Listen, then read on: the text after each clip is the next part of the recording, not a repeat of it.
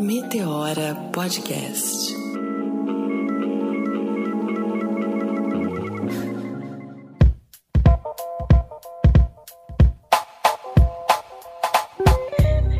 Queridos e queridas, estamos aqui em mais um Mentoria Meteora Podcast com Lisiane Lemos. Mentoria Meteora com Lisiane Lemos.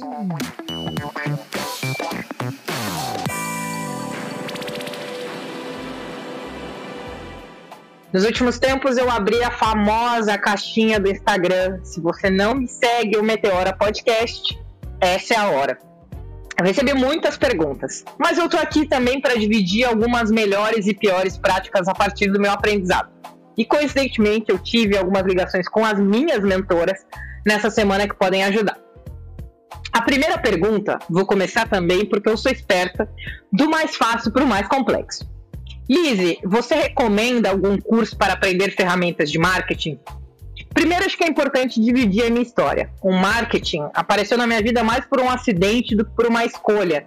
Eu trabalhava com infraestrutura de nuvem e recebi um convite para trabalhar com aquisição de novos negócios em marketing digital.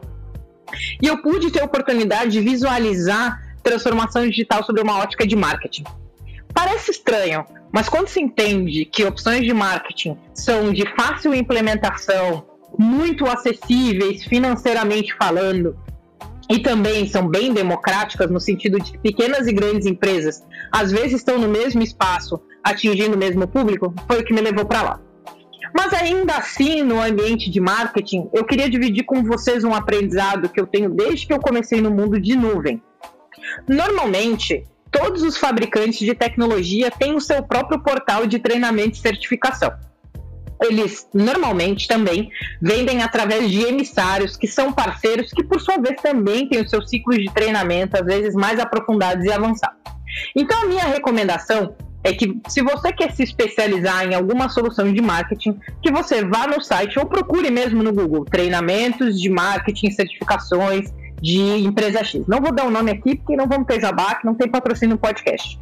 Mas quando também você aplica para essas companhias, eles valorizam as pessoas que têm as certificações ou que fizeram esses treinamentos. Vale muito mais o conhecimento empírico e o treinamento do que qualquer outra coisa. Então, a minha sugestão é realmente procurar se tem alguma empresa que você goste mais, alguma ferramenta que você goste mais. E vai também conecta com uma conversa que eu tive com meu irmão essa semana. E, normalmente, se você procurar no YouTube, existe alguém que já realizou esse treinamento e já ensinou a utilizar a ferramenta dando esses caminhos. Então, antes de pagar um curso, e nada contra cursos pagos, fiz vários, inclusive sou professor em um deles. É sempre bom fazer um, um nivelamento, um aprendizado em plataformas como Alura, Coursera, é, Udemy, que tem cursos gratuitos que você pode aprender. Então, para essa resposta, infelizmente, não tem certo nem errado. Mas a minha principal recomendação é ir no portal do fabricante e fazer os cursos que ele recomenda ou que tem seus próprios canais. A segunda pergunta, vamos. Estou tentando ir do mais simples para o mais complexo para mim. Recebi três negativas de processos da empresa que trabalho. Hora de sair? Eu já vivenciei isso tantas vezes e, sinceramente, eu não tenho uma resposta certa para te dizer porque eu não tenho informações suficientes. Eu vou te dizer sobre a minha ótica.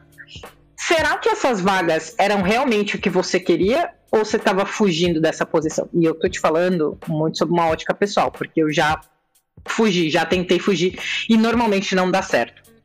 Depois, como que você está se preparando e quem são as pessoas que te defendem nessa aplicação?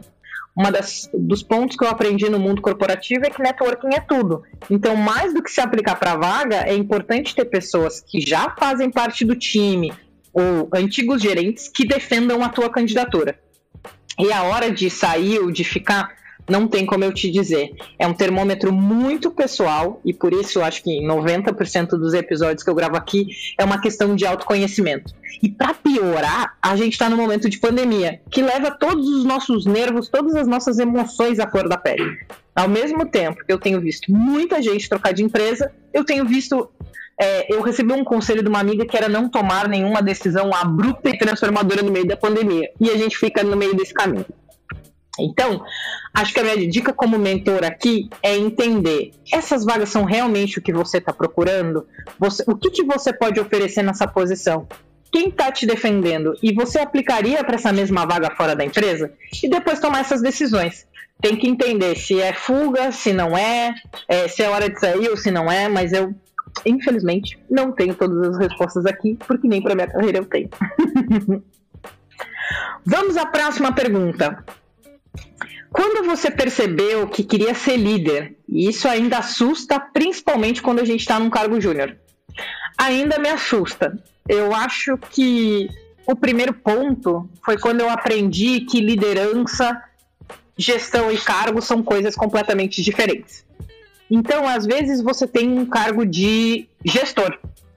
Você tem um cargo de líder de uma equipe. O que não quer dizer que você tem todas as ferramentas e quer realmente fazer isso. Ou você é um gestor que está naquele projeto atuando, é, gerenciando outras pessoas.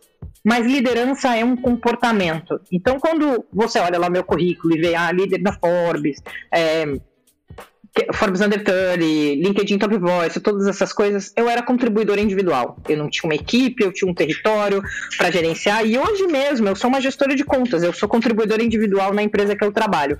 Então, eu percebi que eu queria ser líder, acho que muito mais pela minha capacidade de influenciar o outro e como eu me sentia à vontade extraindo o melhor das outras pessoas do que necessariamente quando eu ganhei o cargo. O cargo sempre foi uma consequência desse comportamento e hoje que eu, entendo que eu, por exemplo, lidero os meus clientes nessa jornada de marketing digital e de transformação. Lidero os meus colegas quando eu estou em alguma iniciativa de diversidade e inclusão. É, e quando eu percebi isso, eu acho que desde muito cedo, porque eu tenho um exemplo de liderança e eu vi as minhas habilidades de comunicação, de oratória, e diferente de grande parte das pessoas, eu acho que tudo pode ser desenvolvido. Não acho que eu nasci líder. Isso aí é muito até retrógrado. Então, e acho que o último ponto é: tudo bem se você não tiver afim. É, um dos pensamentos que eu tive é, será que nesse momento da pandemia é o momento de assumir novas responsabilidades? Como é que vai ser essa nova liderança com todo mundo trabalhando de casa no meio da pandemia? Como que você pode influenciar quando está todo mundo tão fragilizado? Então, eu acho que é uma construção, um planejamento, e tudo bem se você achar que é uma contribuidora individual, naquela carreira em Y, tem várias versões, então vai assustar. Isso é um fato. Lidar com outras pessoas, gerenciar outras pessoas, estar perto da vida de outras pessoas é assustador. Mas quando você ouve hoje, por exemplo, quando eu fui marcada num post do LinkedIn de uma pessoa que eu influenciei e que eu sei que um movimento que eu entendo que foi mínimo que eu fiz vai influenciar toda a família dela, os filhos e as próximas gerações, eu fico muito orgulhosa. E para mim, normalmente esse é o combustível, o quanto eu transformei a vida das pessoas. A próxima pergunta é um clássico de carreira. Quando a vaga que te mandaram é a sua cara e você não atinge todos os requisitos, arriscar ou se especializar mais? Eu quero trazer aqui uma pesquisa, principalmente quanto a mulheres.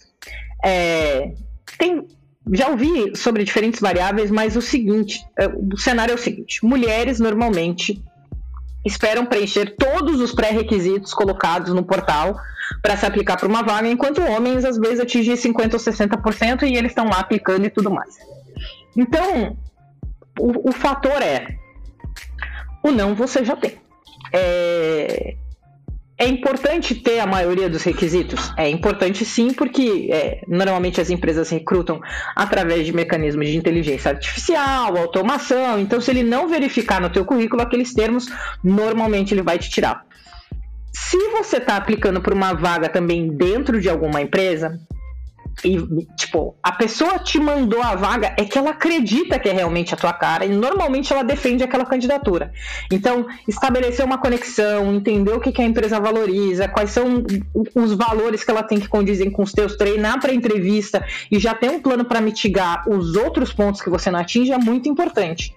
Vou te dar um exemplo. Quando eu entrei nesse mundo de marketing, era elementar que eu não tinha conhecimento de produto, que era um dos requisitos. Mas eu tinha um plano de 30, 60 e 90 dias de como eu ia mitigar e o que, que eu poderia agregar na posição é, que compensaria esse conhecimento técnico que eu não tenho.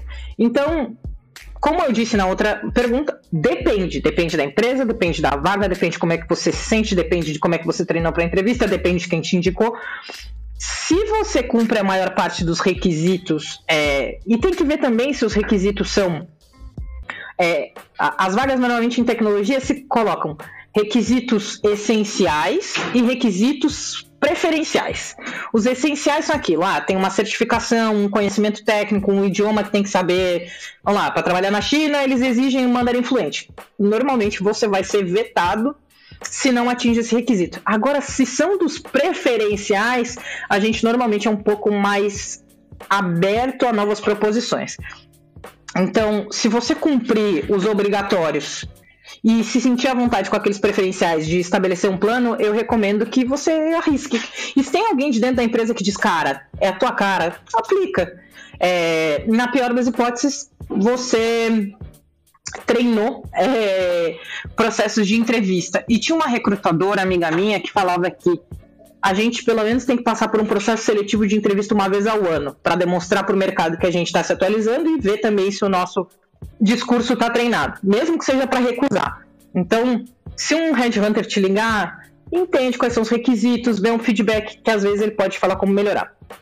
E para terminar, é uma pergunta que muita gente me faz: como é que a gente gere o tempo entre essas atividades internas, atividades externas, diversidade e inclusão, estudar, treinar? A verdade é que sempre um pratinho cai, tá, gente? Eu não. Às vezes eu fico demais com a minha família, fico de menos no meu trabalho. Às vezes eu tenho que equilibrar uma semana e, tipo, tirar uma semana das minhas férias para terminar o MBA.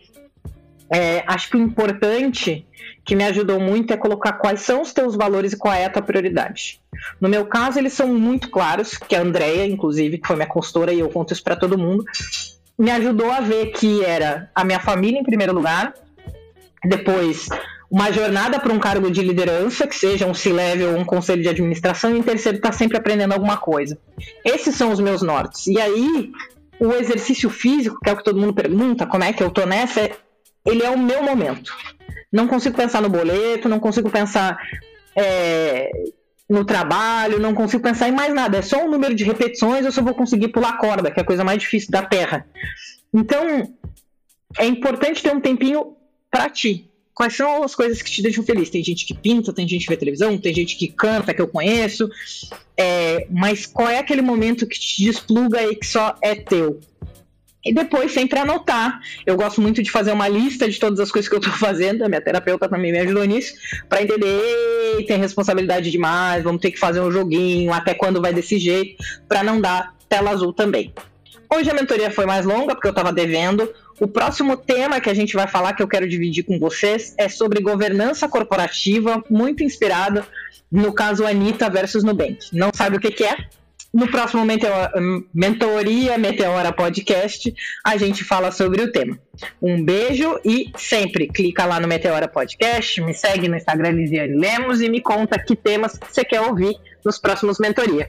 Um beijo.